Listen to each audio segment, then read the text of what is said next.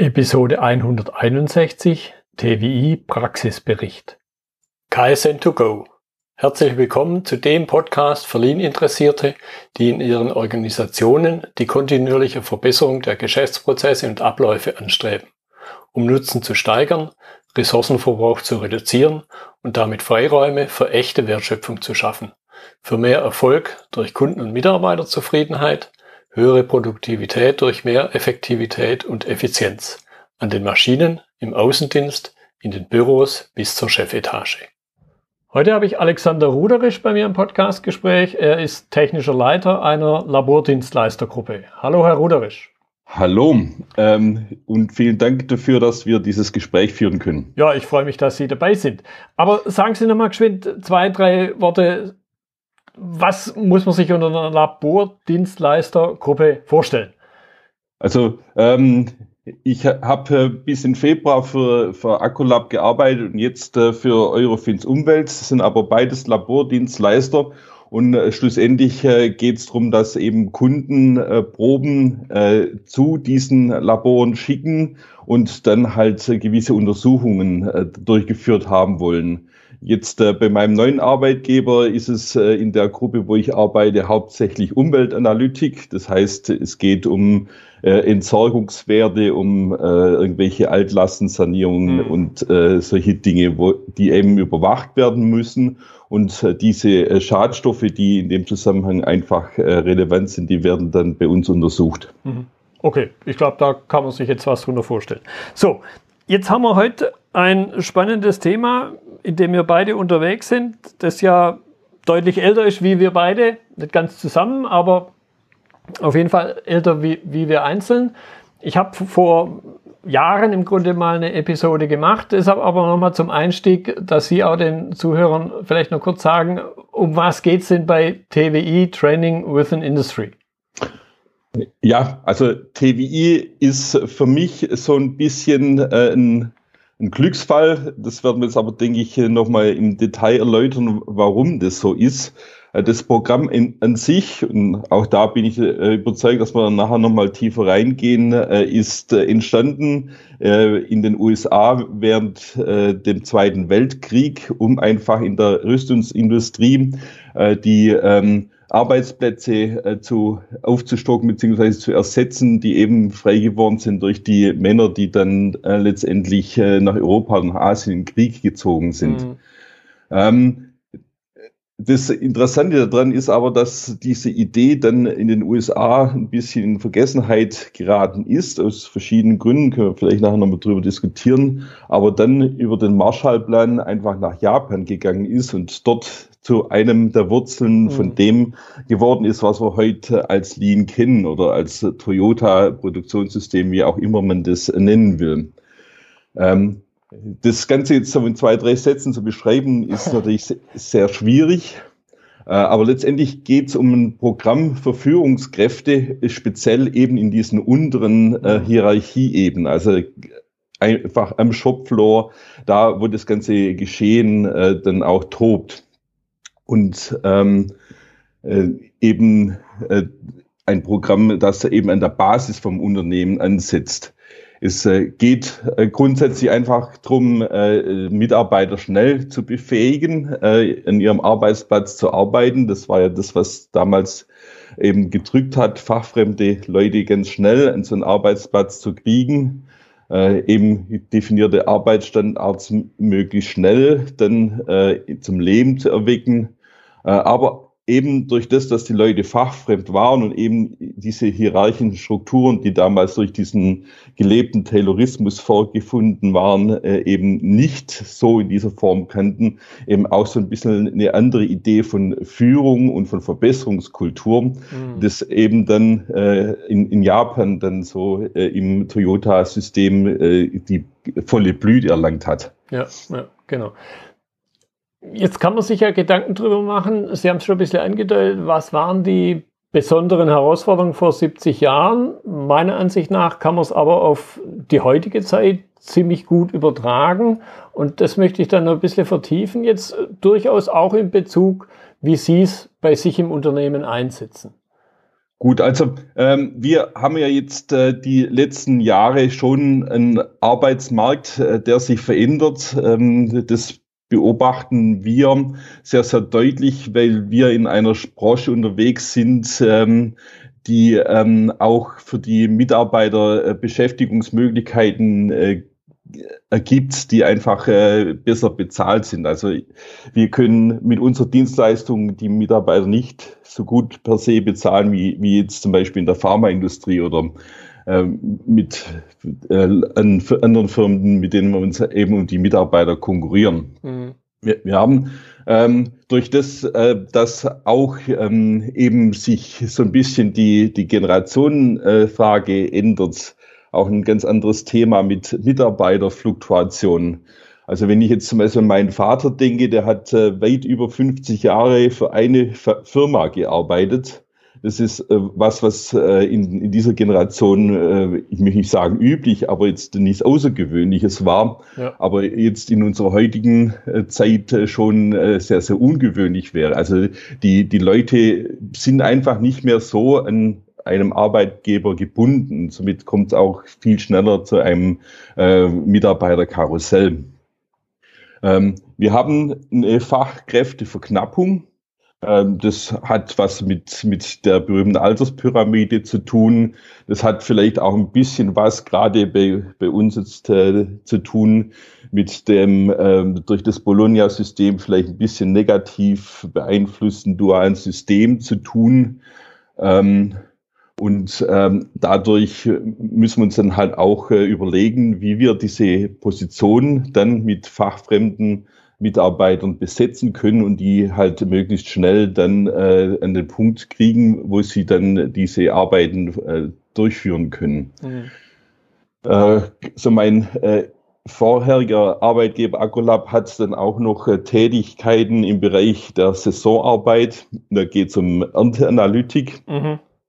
Also wo dann äh, innerhalb so einer Erntekampagne eine ganz, ganz große Zahl von Proben äh, durchgeführt äh, werden muss und dadurch dann halt sehr, sehr viele Mitarbeiter rekrutiert werden und eben sehr, sehr schnell dann auch befähigt werden müssen für diesen Arbeitsplatz, weil innerhalb von sechs Wochen äh, das ganze Geschäft gemacht werden muss und danach ist dann wieder vorbei. Mhm. Ähm, was wir dann auch äh, eben so ein bisschen äh, jetzt gesehen haben, ist, ist der Aspekt äh, der, der geflüchteten Mitbürger, die ja auch jetzt so ein bisschen als neue Option im Arbeitsmarkt durchaus äh, zu sehen sind. Und ähm, auch da muss man sich ein bisschen anders denken, wenn man die jetzt äh, befähigen will. Also letztendlich hat sich dieses äh, Gewicht zwischen Arbeitgebermarkt und Arbeitnehmermarkt äh, so aus meiner Sicht ein bisschen verschoben und äh, dem muss man halt jetzt irgendwie Rechnung tragen. Mhm. Ohne dass Sie es jetzt konkret ausgesprochen haben, aber es geht ja im Kern da jetzt um das Thema Unterweisung beziehungsweise diesen Schwerpunkt des Training with an Industry, also die Job Instructions. Was, äh, was würden Sie sagen, wie hat sich das verändert, auch so durch so Schlagworte wie Digitalisierung und damit Zusammenarbeit zwischen Mensch und Maschine? Gut, ähm, die Digitalisierung ist natürlich äh, ein Punkt. Das, das heißt, ähm, ähm, durch die Digitalisierung sind natürlich äh, einige Entscheidungen jetzt irgendwo in IT-Systemen versteckt und ähm, sorgen dafür, dass eben der Mitarbeiter schon eine andere Art der Arbeit äh, machen muss, weil eben er Informationen aus dem IT-System bekommt und äh, somit ähm, dieser, äh, ich sag immer, äh, dieses Arbeiten rein aus einem Erfahrungsschatz heraus, das, das man ja vielleicht vor, vor 20 Jahren betrieben hat, äh, jetzt nicht mehr so wichtig ist. Ähm, und ähm, ja, also ist es einfach die, die Art und Weise des Arbeitens, äh, das sich ein bisschen verändert hat, so aus meiner Beobachtung raus. Und äh, das kann man natürlich auch mit äh, Job Instruction entsprechend äh, unterstützen. Mhm. Jetzt habe ich das ja so verstanden, das war bei Ihnen eine persönliche Initiative Job Instruction in Ihrem Umfeld einzuführen. Bei solchen Dingen, ich hatte jetzt vor kurzem in einem anderen Thema eine Episode, gibt ja durchaus Reaktionen der Beteiligten, Schrägstrich Betroffenen. Wie ist es da bei Ihnen aufgenommen worden, so diese alte, neue Idee? Gut, also ich habe, wie Sie es ja schon angedeutet haben, mal so ein bisschen über eine Komplizenschaft versucht einzuführen. Also ich bin da jetzt nicht den Weg top-down gegangen und habe äh, zuerst mal ähm, versucht, äh, in, in der Geschäftsführung dann Rückhalt zu sammeln, sondern ich habe mir einfach Kollegen gesucht, die eben dieses Problem haben, äh, gerade mit Saisonarbeitskräften und so weiter und habe denen gesagt, äh, hört mal zu, ich habe da möglicherweise was für euch, was euch weiterhilft. Habt ihr Lust, euch da mal mit zu beschäftigen? Und äh, die, die dann Interesse gezeigt haben, mit denen hatten wir dann eine Schulung gemacht und äh, das Ganze dann auch äh, in, in so einem größer angelegten Pilot dann ausprobiert. Und mit diesen Erfolgen äh, sind wir dann eben zur Geschäftsführung gegangen und gesagt, äh, das hat sich jetzt als gute Idee rausgestellt und das ist was, was man weitertreiben könnte.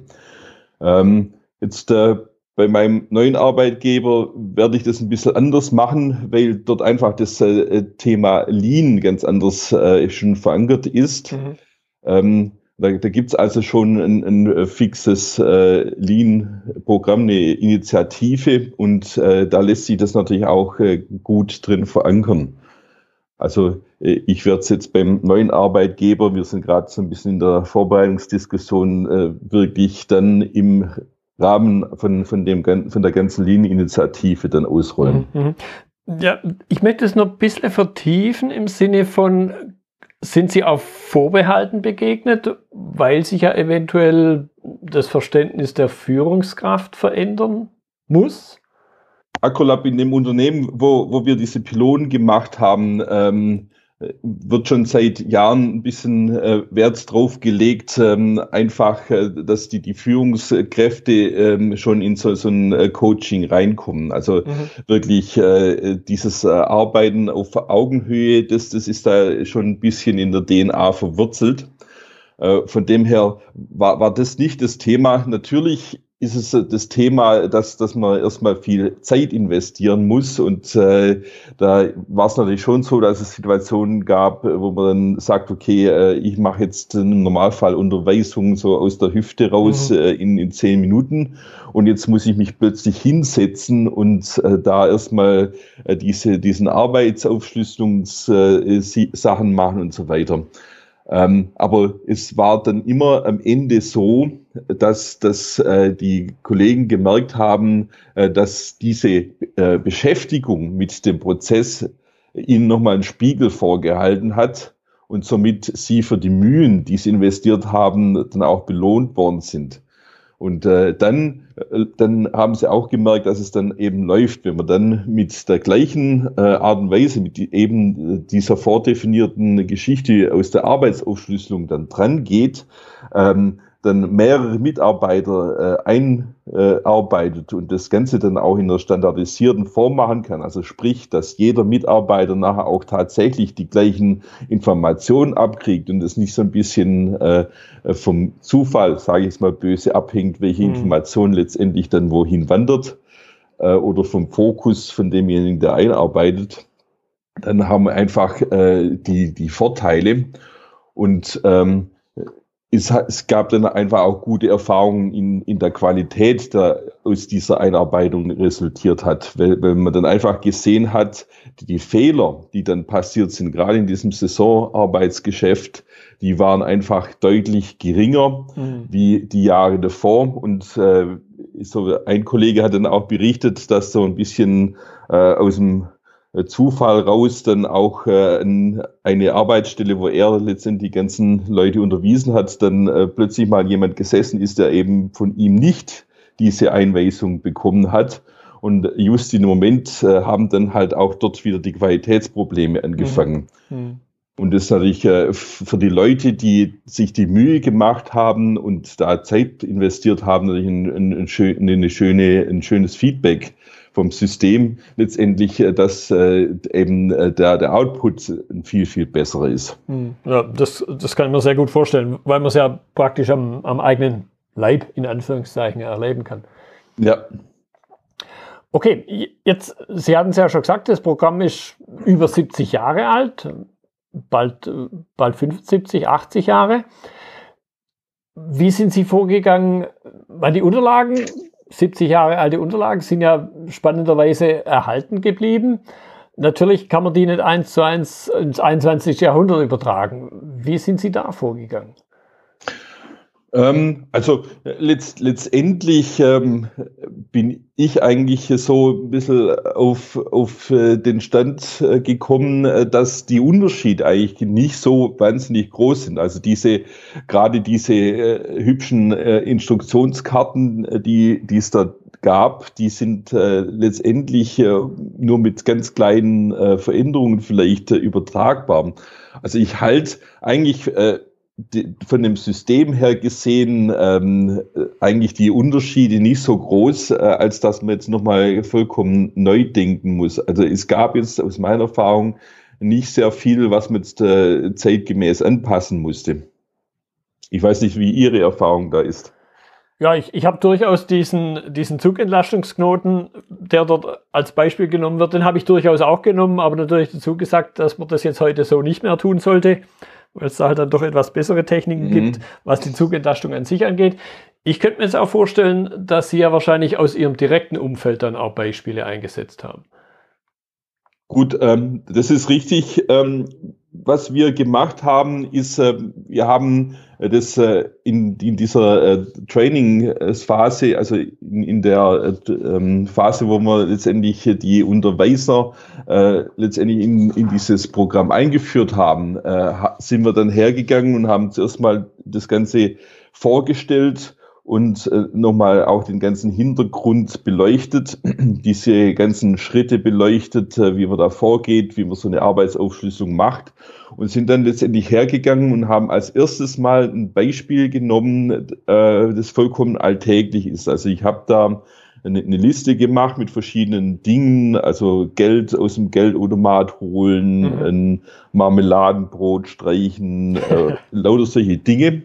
Und dann sind wir mal hergegangen und haben äh, diese Tätigkeit aufgeschlüsselt und äh, dann mal unterwiesen. Also mal vollkommen äh, losgelöst von allem, von allen fachlichen Themen, einfach damit wir äh, äh nur mal dieses äh, System erleben und sind dann erst im zweiten Schritt mhm. Äh, zu übergegangen, ein konkretes Beispiel dann anzugehen. Das hat sich eigentlich sehr gut bewährt weil äh, eben dann ziemlich viel klar wird schon in diesem äh, Alltagsbeispiel. Hm. Aber ich gehe mal davon aus, Sie haben sich bei der Durchführung der Trainings selber auch relativ strikt an die ja sehr ausgereiften Leitfäden gehalten. Im, Im Ansatz ja. Wie gesagt, äh, ich habe das ähm, System so ein bisschen angepasst Zumal ich äh, beim ersten Durchgang auch ein bisschen was über, über äh, das Netz machen musste, weil die Leute im Pilot so ein bisschen äh, verstreut waren. Ähm, aber äh, letztendlich ähm, war das Ganze so von, von der Schrittfolge der Einweisung her äh, sehr angelegt an dem, äh, was da empfohlen wird. Äh, wir haben es dann eben nur im Detail so ein bisschen anders hm, gemacht. Hm, hm. Jetzt ist ja das Thema, oder man muss sich ja nochmal vors geistige Auge holen, dass es ja nur fünf mal zwei Stunden sind. Also im Grunde anderthalb Tage, nachdem man dann grundsätzlich das Unterweisen gelernt hat. Wie sind Sie das Thema Nachhaltigkeit angegangen? Das klingt ja so ein bisschen wie, ich glaube, in unserer Zeit konnte man noch Fahrstunde zum Beispiel mit einer Handvoll Fahrstunden machen. Heute, glaube ich, geht es gar nicht mehr in der Form. Was die Nachhaltigkeit angeht, haben Sie dann im Anschluss nach den fünf mal zwei Stunden noch vertiefende Themen gemacht? Also was äh, wir durch das, dass ja auch, äh, dass wir ja mit Pilot gestartet sind und letztendlich auch nicht so genau wussten, ob wir da landen, wo wir hinwollen, haben angefangen, äh, so Anwendergespräche zu führen. Haben uns dann also nach den ersten Erfahrungen dann nochmal zusammengesetzt und so ausgetauscht, ähm, was jeder für Erfahrungen gemacht hat. Das war eigentlich sehr, sehr gut. Und das ist auch eine Sache, die ich äh, jetzt ähm, in der Neukonzeption so beibehalten will. Äh, das ist für mich jetzt so ein Punkt, äh, das Ganze nachhaltig zu kriegen. Ähm, ein zweiter Punkt ist natürlich, und das, das sehen wir ja auch bei den ganzen äh, Lean-Themen, äh, dass, dass es am Anfang immer so eine Euphorie ist und äh, über die Jahre das dann unter Umständen so ein bisschen einschläft. Ähm, und das kriegt man dann möglicherweise auch mit diesen Anwendergesprächen äh, nicht gehalten. Äh, ich habe jetzt natürlich keine Erfahrung, aber ich könnte mir das aus äh, Erfahrung von 5S zum Beispiel heraus äh, gut vorstellen, dass das auch hier passieren wird. Ähm, und äh, deshalb ähm, bin ich da am, am Nachdenken, äh, ob man da auch über ein ähm, Audit-System geht oder ob eben äh, so regelmäßige Treffen der Unterweiser dann tatsächlich mhm. reicht, um äh, dieses System am Leben zu halten. Mhm. Mhm. Ja, also ich, ich, bin da persönlich auch fest davon überzeugt, dass es notwendig ist. Sie haben das Beispiel schon gesagt, im, im Lean im Prinzip, wenn man so die klassisch low-hanging fruits, also die Dinge, die einfach zu pflücken sind, wenn man die mal rum hat, dann braucht es schon eine gewisse Energie, um es aufrechtzuerhalten. Jetzt haben wir uns ja relativ stark auf das Thema Unterweisung konzentriert. TWI selber hat ja drei Hauptsäulen, nämlich doch das Thema Arbeitsbeziehung und das Thema Verbessern. Inwieweit haben Sie da schon Elemente eingesetzt? Ähm, also ähm, diese Arbeitsbeziehung ist natürlich eine, eine, wichtige Grundvoraussetzung. Das sind also Dinge, worüber wir gesprochen haben. Ähm, diese, dieses, äh, diese Problemlösungsgeschichte, die da mit drin steckt, ähm, die haben wir so nicht gemacht, äh, weil wir das eben ähm, schon ähm, eben anders gelöst hatten aus Lean heraus. Mhm. Und äh, aber eben diese, diese ganze Wertschätzungsthematik und so weiter, das äh, ist schon nochmal thematisiert worden in, in den äh, Schulungen, weil das einfach äh, ein wichtiger Faktor ist, ohne dass auch diese Instruktion nicht funktionieren wird. Da bin ich fest davon überzeugt. Ja, ja. ja das, das sehe ich absolut genauso. Und das Spannende finde ich ja, dass in den frühen 40er Jahren, vorhin haben Sie das Stichwort Taylorismus genannt, mein Eindruck ist, dass die in dem Umfeld da schon an manchen Stellen weiter waren, wie das ein oder andere ne-, Unternehmen heute ist, wo doch noch starke terroristische Tendenzen vorhanden sind, oder?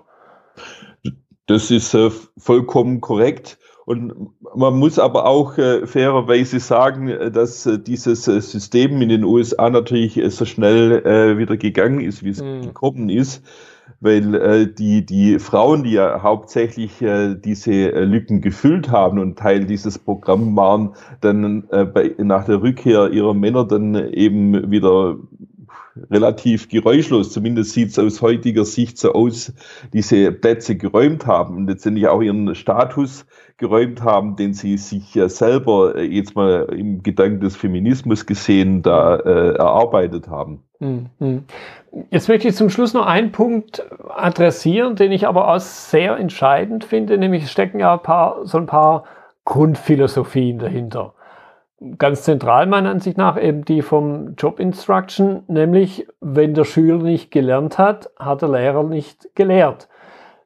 Jetzt gibt es dem Lehrer ja schon eine erhebliche Verantwortung auch und im Grunde ist die, die Ausrede, ich sage es mal ein bisschen flapsig, der ist halt zu blöd, der kapiert es nicht, die ist ja nicht gültig. Das heißt, das würde ich sagen, bringt schon eine gewisse, ja, man muss sich so an der eigenen Nase greifen. Wie waren da die Reaktionen? Was war da Ihre Erfahrung?